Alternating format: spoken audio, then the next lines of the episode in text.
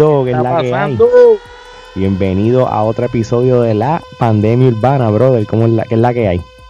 Eso es así, tercer episodio de la pandemia urbana. Empezamos practicando y ya poquito a poco vamos cayendo en tiempo y este episodio es bueno porque es dedicado a una leyenda y uno de los tipos que se espera que quizás en algún momento regrese. Eh, siempre es noticia, Don Omar vuelve o se retira de la música. Ese va a ser el tema de este episodio. ¿Qué tú crees de eso? Bueno, es que Don Omar de un tiempo para acá se convirtió en todo un misterio, mano. Este, desde que desde los orfanatos, desde el orfanato para acá, este, ha sido como, como un es como todo un secreto y todo y, y desde que está independiente, pues todavía sigue como que escondido, de tirar algo. independiente, es que el revolú con Don Omar es que lo clavaron bien cabrón con un mm. contrato por un montón de años y un montón de discos y el tipo se, se, tuvo que quedar ahí. Entonces él mencionó que no quería tirar música porque la música que, que iba a tirar, él no iba a cobrar. lo iban a cobrar otra gente.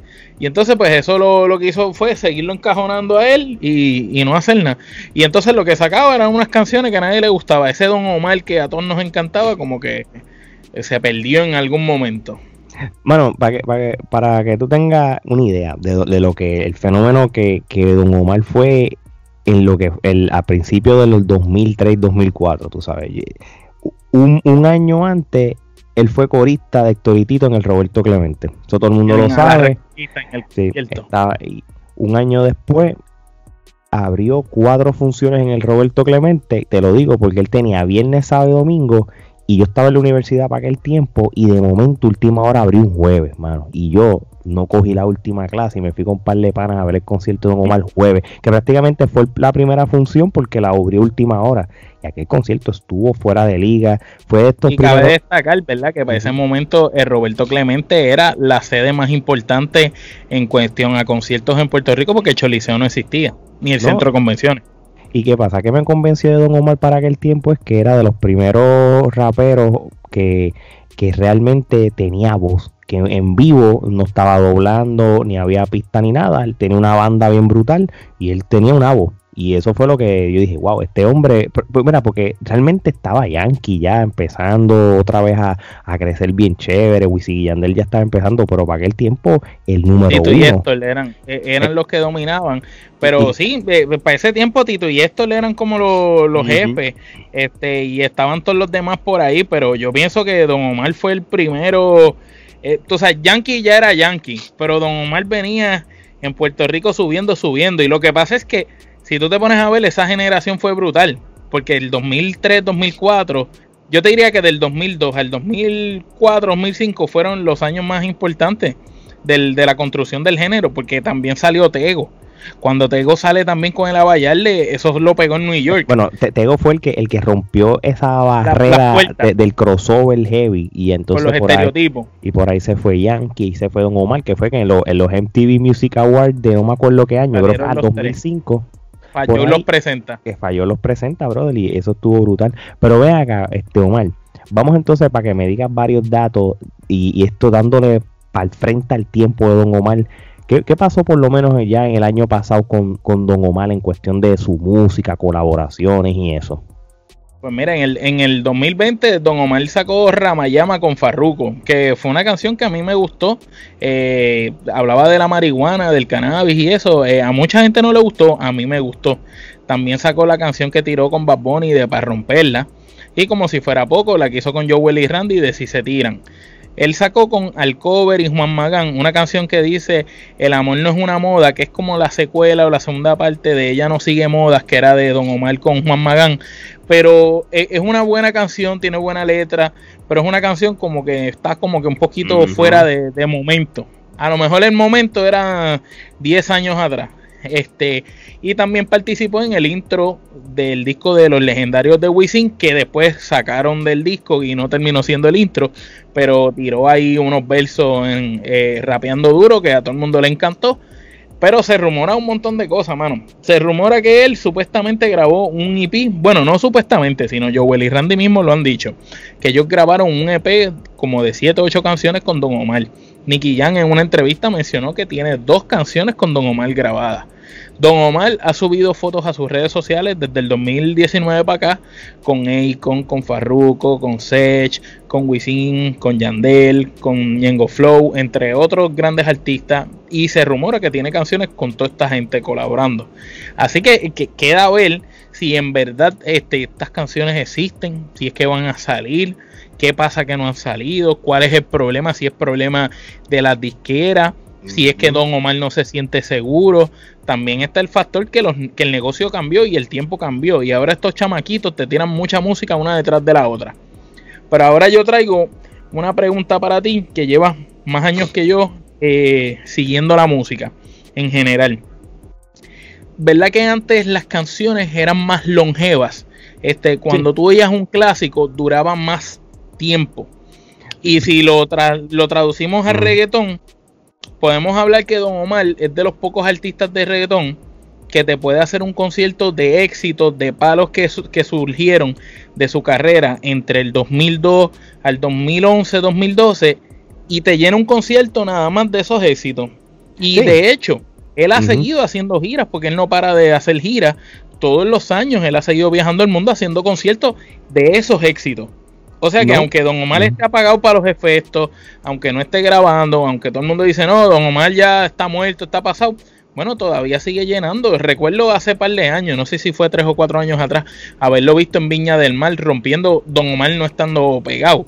Y todo el mundo decía, wow, Don Omar en Viña del Mar, un montón de gente. Y recuerdo que, que de verdad él allá le, le, metió fuerte. Y es, y es porque sus canciones son éxitos. Los chamacos de hoy en día te hacen buenas canciones pero tú no estás escuchando las primeras canciones que tiró, un ejemplo, Osuna o Anuel cuando salieron. Tú escuchas las últimas. Eh, eh, es, que como tú mismo lo acabas de decir, es otra era, mano. La era de, de, de Osuna, Anuel, o la era del trap como tal, este es una era que era digital completamente. primero que nada, los chamacos de ahora este, esa, ese, ese grupo de los traperos, como uno dice, que empezaron en el 2016 por ahí, ellos lo que ellos no tenían problema con disqueras ni nada, porque ellos tiran todas sus canciones en San Cloud, todo el mundo las escuchaba. Y, y, de ahí empezaron a pegarse hasta que tuvieron el éxito que tienen ya con, con, sellos disqueros. Ya lo que es Don Omar, Wisin y Yandel y Yankee, toca hablar de ellos tres en específico, o de ellos cuatro, pues son gente que, que ahora eh, eh, mismo... Ivy Queen. Y Ivy Queen sería Ivy Queen, Wisin y Yandel como dúo, Don Omar Yankee y Tego estuvo hasta cierta parte y después desapareció. Exacto, pero volviendo a lo que es la pregunta que tú me hiciste, sí, este, lo, este, Don Omar, este, tuvo una era de que las canciones de él pudieran estar en la radio por meses y la misma canción y no tenía problema ni la prisa de grabar otro, ejemplo, el primer disco de Last Don, dos canciones, la devuelve y la de Dile. Dile que bailando te conocí. ¿Todavía tú escuchas esa canción por ahí? Dile y vuelve fueron dos canciones. Aunque te fuiste. Ah, exacto, aunque te fuiste. Ese, ese, es que ese disco estaba cabrón. Ese disco tenía, aunque te, el título. Sí, sí, sí, sí, sí, eh, pero que tenía la de aunque te fuiste, tenía Dile, tenía este las tiraderas. Ese disco estaba bueno, bueno de vieja. No, no, sí, no todo el, el disco completo, este el disco completo. Pero qué pasa, este una vez él tira el Last Dawn y se comercializa y todo, ya realmente los próximos discos se vendían solos. Incluso después del disco de Idon, el, de, el, que fue como un disco futurístico, que realmente no fue uno de los mejores discos de él, en mi opinión. Él con, con el orfanato. la única canción eh, fue la, de Diva Virtual, creo que era una. Exacto, pero que era un disco. Lo que pasa es que yo creo que Don Omar estaba, como dicen en los Estados Unidos, ahead of time. Estaba como que muy adelante del tiempo. la época porque yo te garantizo que él tira Aidon ahora y tú lo tirabas como algo nuevo, iba a pegar, porque el, ritmo estaba muy adelantado a la época. Los instrumentales eran, eran superiores a lo que se estaba consumiendo. Exacto, o sea, para, que está el, para cuando tiró ese disco era puro, puro, puro reggaetón, puro dembow. ¿Qué pasa? Este, Pero tú sabes qué disco a mí me encantó del que recuerdo que ¿verdad? Aquí tengo que decir que cometimos un delito. Recuerdo que la piratería, este, vivíamos de eso y recuerdo que tú fuiste que me diste pirateado el King of King.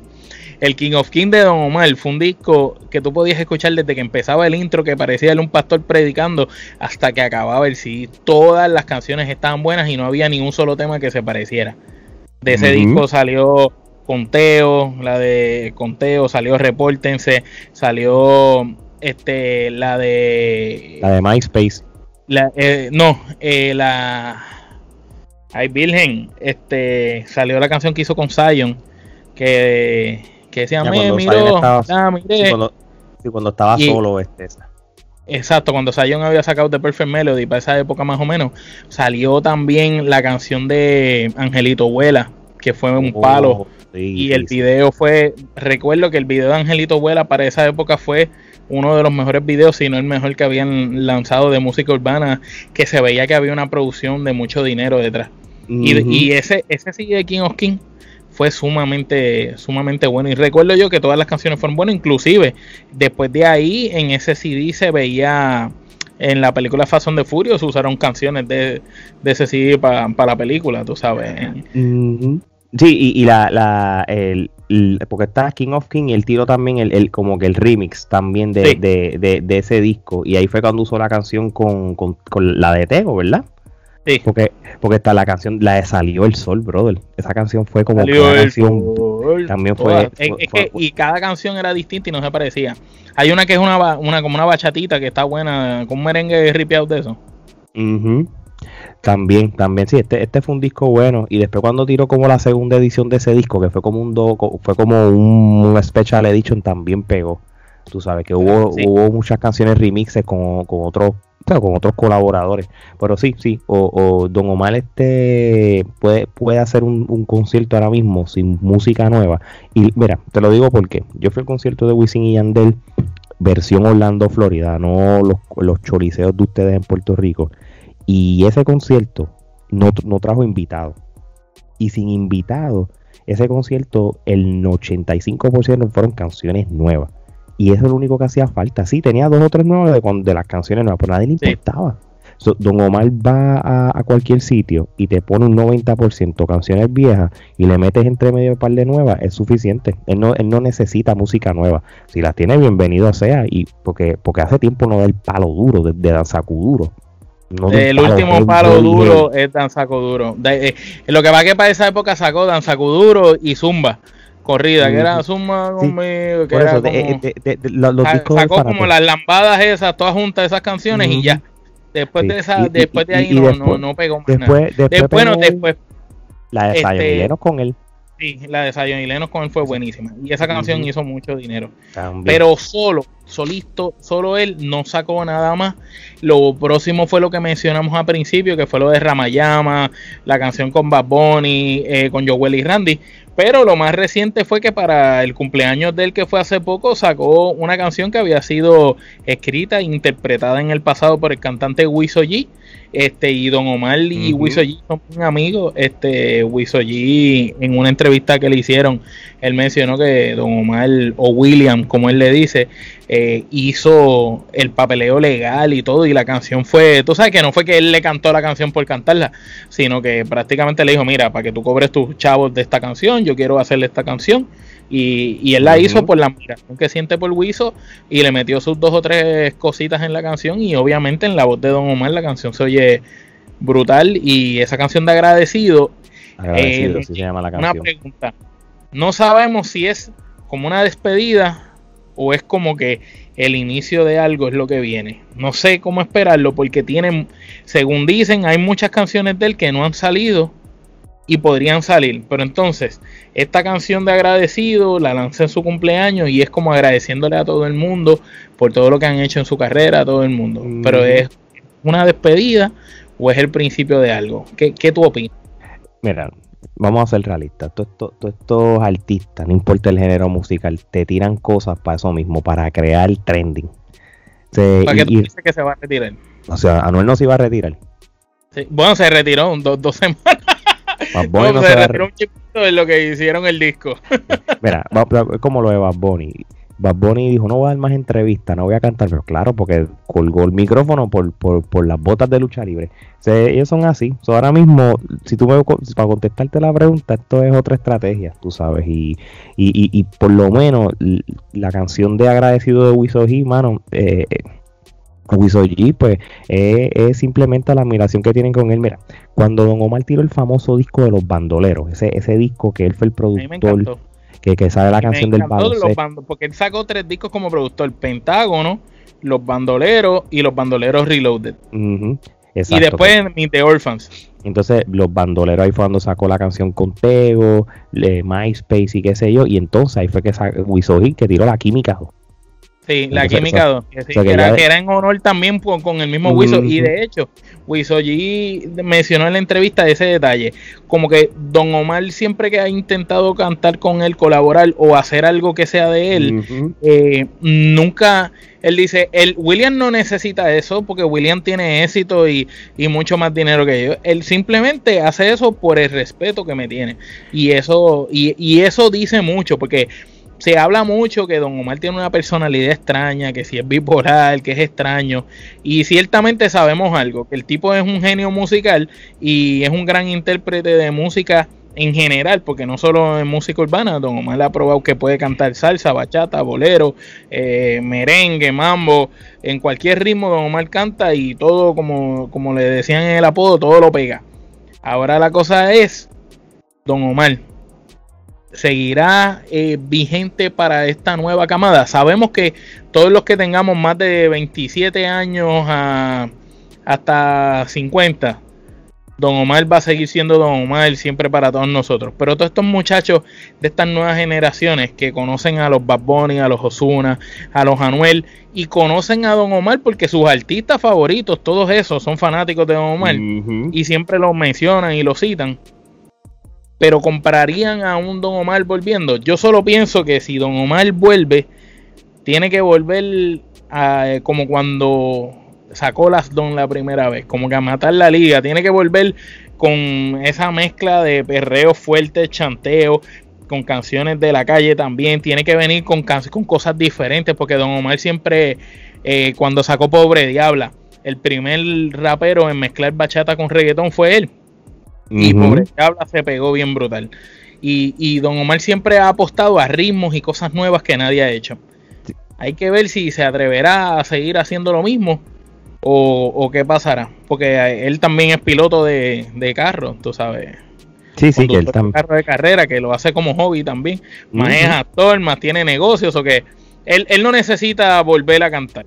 Pues, no, no, él, los chavos no le hacen falta, pero volverá él, puede ir a un, disco, lo que necesita hacer otro himno, otra zumba, o, otra danza kuduro, otro dile, tú sabes, necesita otro himno, una canción con una colaboración pero bien brutal, este y, ya, y con eso él cuadra caja de nuevo, sigue cogiendo sus billetes, puede hacer otro tour. Acuérdate que indiferentemente, Don Omar va a pegar en Sudamérica y en Centroamérica como quiera. Tú sabes, el mercado más fuerte para él va a ser el mismo Puerto Rico y Estados Unidos. Y si, porque los demás países ya los tienen en el bolsillo, no importa lo que saque. va, a ser muy interesante si el 2021 va a soltar la bomba o no. Así que, oye, ¿y cuál es el momento old school de la semana? Mira, en el momento old school nos vamos bastante para atrás a donde Edgar Santana y la gente dirá, ¿quién rayos es Edgar Santana? Bueno, uno de tus raperos favoritos, vale, Cavalucci. Uf, el caballo. Explícale a la gente quién es Mr. Cavalucci o Cavalucci.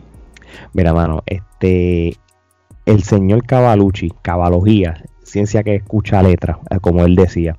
Mano, Cavalucci fue uno de los raperos de la, de, de la era del underground, ya tirando para, para la primera etapa de, la parte comercial de la comercialización del, rap, del rap y reggae, para, yo creo, ¿verdad? para, rap y reggae. para el rap y reggae, que él prácticamente fue el que era un rapero puro, no se él le metía al reggaetón y al dembow, pero lo de él era este hip hop estilo americano, o sea, él tenía la habilidad de como MC Ceja, que te puede cantar en inglés, te puede cantar en español, este, tenía unas barras brutales, tenía rapidez en el flow, este, realmente es uno de los duros. Cantaba con dos micrófonos, yo me acuerdo de ese detalle, ¿tú te acuerdas?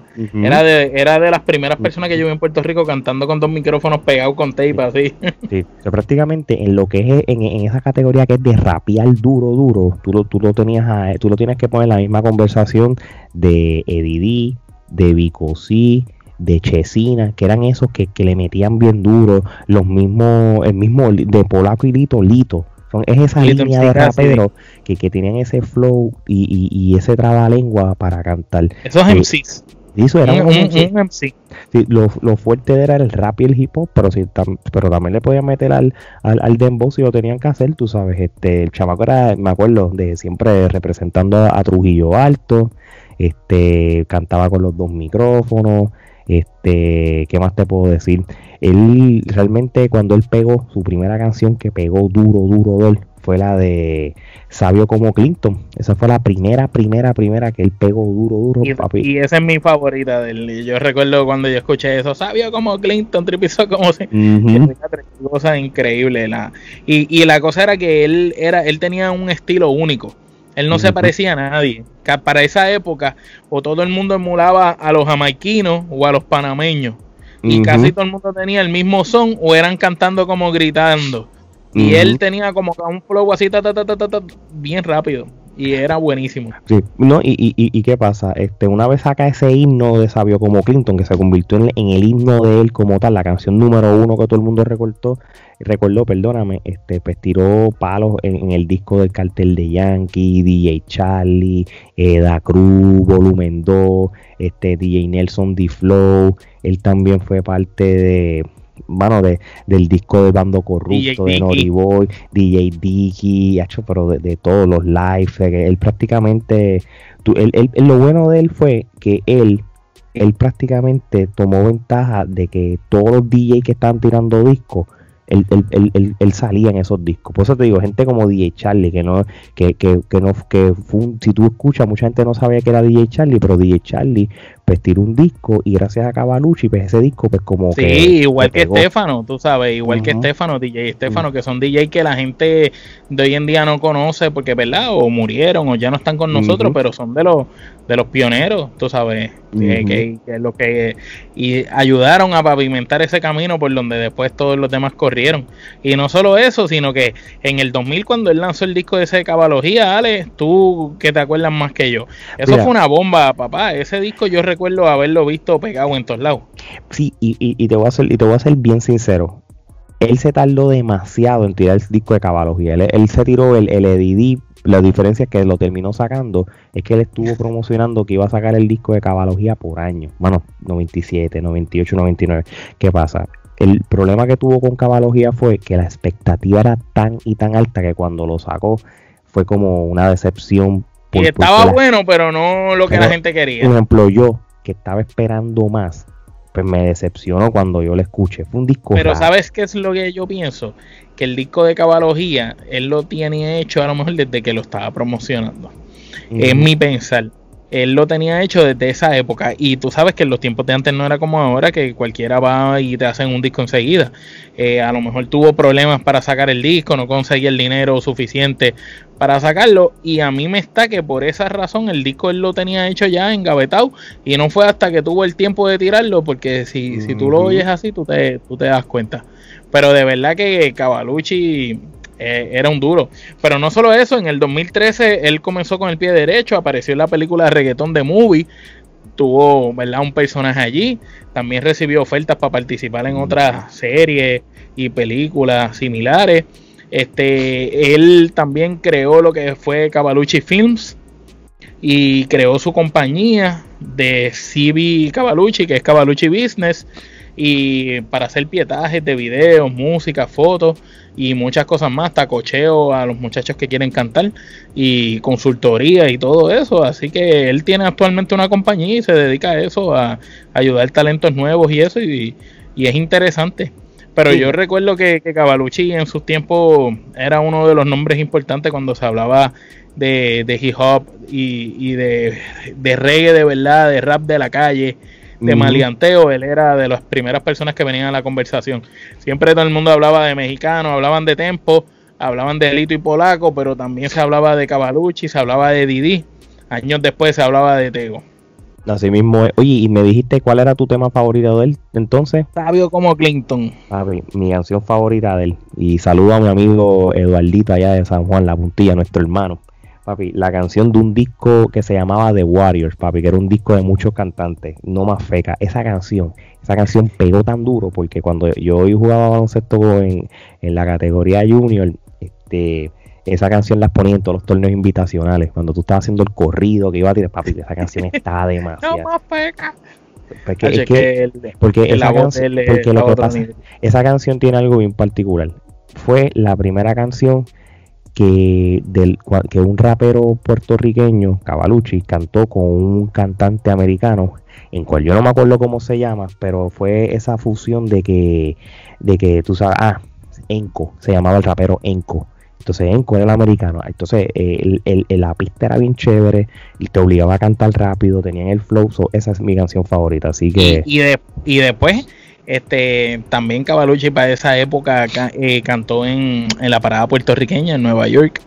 Él, él llegó a cantar allí, tú sabes, y, ah, se pasaba en el canal del Flaco Figueroa también, tú sabes. No, que, que, que, que tiraron un live de, de, todos los raperos cantando en la parada puertorriqueña. Se me olvidó ese live, ¿cómo es que se llamaba? Y él salía allí, él era uno de los sí, ahí. Sí, sí, yo no sé si era como él era, él es, realmente él se crió en Trujillo Alto y en San Juan en Puerto Rico, pero como tal él nació en Nueva York para el 79 y ese era su hood, como él decía, su, su barrio. Sí, sí, sí, pero mano, después las redes que nos digan este cómo que se llamaba ese disco de cuando estaban en la parada puertorriqueña, ir un disco que fue full live que tiraron y, y, mucha gente salió, macho, brutal. Bueno. Y, y, saliendo de eso, nos vamos para lo que está caliente en la brea. Cuéntame, Ale, ¿qué es lo que está pasando con Bad Bunny? Sabemos que está haciendo ruido por todos lados. ¿Qué me dices de Bad Bunny? Bueno, pues nada, tú sabes, ahí vamos a sacar un poquito de Trifulca Wrestling porque Bad Bunny sigue siendo trending nivel global porque todavía desde el Royal Rumble religiosamente él te aparece todos los lunes y te aparecen los demás pay-per-view. Y eventos, lo que sea. Lo que sea. Él ganó el famoso campeonato 24-7 este, de la WWE, que es prácticamente un campeonato que, que lo que, se presta más bien para lo que es marketing. Para celebridades. para celebridades, tú sabes. Este, le metió un bofetón a, a The los otros días, el actual campeón de la WWE.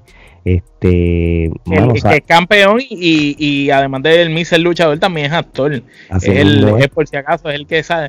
O sea, John Cena sale en The Marine, pero el que ha hecho la mayoría de las películas de Marine, pues ha sido el Miss. Exacto, del, del Marine 3 al Marine al 27, así. y llegará, llegará al 60 porque de Marine parece que va a tener más películas que Fast este, Cantó en fue, fue, el artista invitado musical para Saturday Night Live también en el ahora mismo en el mes de febrero. Este, eso es grande, ¿oíste? Sí, no, eso, eso es grande. y tú sabes eso, la, eso es, o sea, si cuando él hizo Jimmy Fallon se quería caer la humanidad. Ahora sí, yo te digo a ti que, que si habían dudas de que Bad Bunny era el artista pop del momento, o sea, pop en sentido de cultura popular, de lo que fue Michael Jackson en su momento, lo que fue Madonna en su momento, lo que fue Lady Gaga. Pues el nuevo Lady Gaga, señoras y señores, es Bad Bunny. Gusta a quien le guste. Que no le guste que, se lo coma con pique. Es, la verdad, es lo que hay. Sí, y, y, cantó con Rosalía. A mí me encantó esa parte en Saturday Night Live con Rosalía. Sí, no, no, fue. fue... oye, ¿y en qué se especializa mucho Saturday Night Live? Que siempre hace estos segmentos con los invitados, pero son pocas veces que vemos a alguien que canta que también salen esos segmentos. Sí, no, no muchos, no muchos. Este, tienes que ser, actuaciones. Sí, no, no, siempre, lo utilizan para algo bien bobo, algo bien pequeño, pero es que no podía faltar.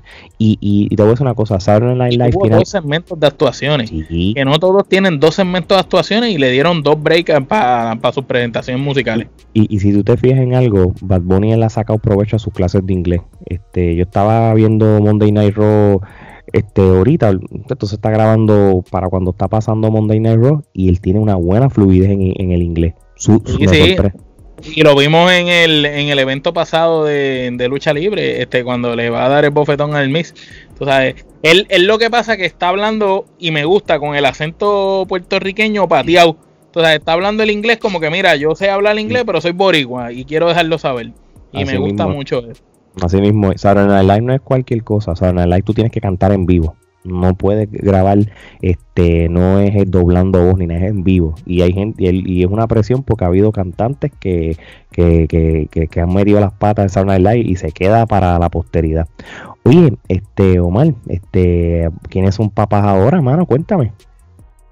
Pues mira, eh, Nati Natacha, la cantante dominicana, y el productor Rafi Pina eh, están esperando un bebé. Ya Nati tiene seis meses, eh, una barriga, lo tenían un poquito escondido todo el tiempo en alta mal y eso, pero pues sabemos que públicamente hicieron su relación eh, presente ante todos sus fanáticos hace poquito.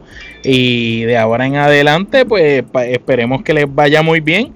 Pina de verdad que no desaprovechó. Él no solo quiere a Nati como novia, sino que también le quiere dejar un hijo y sabemos que Pina tiene, creo que son tres hijos más, o que este sería el cuarto. Nati entiendo que no tiene ningún hijo, sería el primero. Y pues esperemos que les vaya muy bien. Ellos tienen una buena relación de manejador y artista y, de pareja. Se ha visto siempre bien felices. Ambos han hablado bien el uno del otro. Así que vamos a ver qué le depara el futuro para ellos. Pero interesante verle esto, ¿verdad? Como Pina se nota que está bien enamorado. Bajó un montón de peso, se puso en forma. Sí, y, y, él es, para la vuelta, como dice Yankee. Sí, y él es joven. Esto, la gente se cree que él tiene 50 años. No, mami, lo que tiene son 42 años. Ella tiene como 30. Lo que pasa, Ale, dile ahí que él empezó desde niño porque el papá era el dueño de la, de la compañía antes. El, el, disco de Don Chesina, el, el, que él tiró, el de Bien Guiado de Gantel, fue producido por, por Rafi Pina Padre, que en paz descanse. Este, Y Pina ya estaba por ahí porque dicen que quien le llevó a Pina al país, eh, a Chesina al papá, eh, fue él mismo, tú sabes. Así, mismo es, así mismo es. Son nada, manos, le deseamos lo mejor a ellos dos. Como tú dices, de ambos lados se ven que están bien enamorados y todo, y, les deseamos lo mejor. Omar, este, déjame, déjame decirte algo sobre esta próxima noticia. Y esto, esto cada vez que sigo viendo más información y noticias, esto que, que es mal, sea la madre de los Bugatti, hermano. Créeme que, que, si algún día somos millonarios es el carro que nos vamos a desear tener. Este, Económicamente no, no, es un buen deal, porque el Bugatti... No es un buen negocio, dicen que es un mal carro, dicen que realmente no salen buenos, pero es como una pieza de colección, pero lo que pasa es que estos artistas eh, ya no tienen que más gastar el dinero, este y es de ellos, ¿verdad? Que pueden hacer lo que les dé la gana, ellos fueron los que lo sudaron y lo trabajaron. Pero ahora pues están comprando carros de millones y millones de dólares. Tú sabes, una cosa increíble. Pero pues el Alfa no fue la excepción. El Alfa tuvo una controversia porque había ido a ver un, Bugatti, se había tomado unas fotos, pero realmente no lo compró en ese momento. Y, en Puerto Rico el Molusco llamó al dealer, entrevistó al tipo que supuestamente estaba bregando con él y el tipo le dijo que él no compró nada. O que entonces ahí viene una controversia. Eh, también hay problemas porque este eh, el Alfa hace esto en el momento que está saliendo el disco de Anuel y Osuna de los dioses y la promoción para los dioses era Anuel con el Bugatti nuevo que se compró. Eso que era como que quitándole la atención del Bugatti y otro Bugatti más. Y pues poco a poco la cosa ha ido mermando. El cantante estuvo un tiempo fuera de sus redes, no posteó nada en las redes sociales de él estuvo apagadito y pues ahora para los premios este pasado fin de semana apareció con su Bugatti y pues ya tiene su Bugatti por fin y esta vez es de él. Vamos a ver ¿Qué pasa? a ver si ya se acaba la, controversia esa con el maldito Bugatti. Y tiró la canción esa del caso Bugatti, que prácticamente indirectamente le tira para la gente, hasta el molusco salió enredado, hasta la maíz del molusco salió enredado. Pero es como, como estaba diciendo a Lee Warrington los otros días, y yo se lo tengo que dar a él, tú sabes, este, el carro no puede ser más importante que el artista, y esto es lo que se ha convertido. Eso prácticamente la presión de, la, de, la, de las redes sociales, el media, las noticias por, por el por el revolú con el molusco, prácticamente se forzó él mismo a comprar el Bugatti en vez de decir... Que sabrá Dios si se endeudó y se embrolló. Porque también en, una entrevista que le hicieron en Molusco eh, hace poco en su canal, antes de toda esta controversia, él había dicho que se había embrollado una vez para comprar eh, su primer Lamborghini que se había embrollado y lo compró sin poder. Y pues quién sabe si ahora hizo lo mismo con tal de las apariencias y que dejaran ya la cuestión. Pero yo, yo soy de los que entiendo que si ya el hecho había pasado, mira, déjalo ahí, ya estaba pisado, muerto. Y lo que importaba era que era la primera vez que, que este artista urbano de República Dominicana iba a tener la oportunidad de salir en unos premios y demostrar su capacidad como lo hizo, que su actuación en los premios fue buenísimo. Pero lamentablemente, como dijo Ali, que yo también vi eso, él prácticamente eso opacó, el Bugatti opacó su aparición en los premios. Y pues es algo que pues que no me no me agrada mucho. Pero mm. esperemos a ver qué le, qué le sucede a él. ¿Y qué tenemos para terminar? ¿Qué noticia tenemos para terminar, Pues mira, esto va a ser una noticia rápida. Este, el productor musical Alex Gargola abrió el sello disquero Underworld Music, que esto está en colaboración con, con otro sello disquero Mexico Cartel Music, que prácticamente lo curioso de esto es que es un sello que está enfocado en lo que es el género regional mexicano, los bandas, los corridos, para darle oportunidad a nuevos talentos. Si hay algo que tiene Alex Gargola es esa visión y ese scouting de... de, Eso se ha dedicado toda la vida. Sí, prácticamente sé que sé que si lo está haciendo Alex Gargola... Algo, algo vio en el mercado mexicano que nadie ha visto y ya se metió. Y él no hace cosas por casualidad. Él fue de los primeros que se metió a la industria discográfica antes que los artistas y después fue empezando a bregar con los artistas poco a poco y siempre ha vivido del negocio toda la vida y pues vamos vamos a ver qué, qué le depara el futuro. Así mismo es. Bueno, Omar, para ir cerrando, este dime, ¿dónde, nos, dónde pueden conseguir más información de, de estos episodios que hemos tirado de la pandemia urbana? Bueno, mi gente, recuerden que la pandemia urbana la puedes escuchar y la puedes ver, ¿verdad? Bajo Charlando Media, tanto en YouTube como en Spotify, Apple Podcast y todas las demás plataformas de podcast que existen. También nos puedes seguir en las redes sociales de Facebook, Instagram y Twitter como Charlando Media también.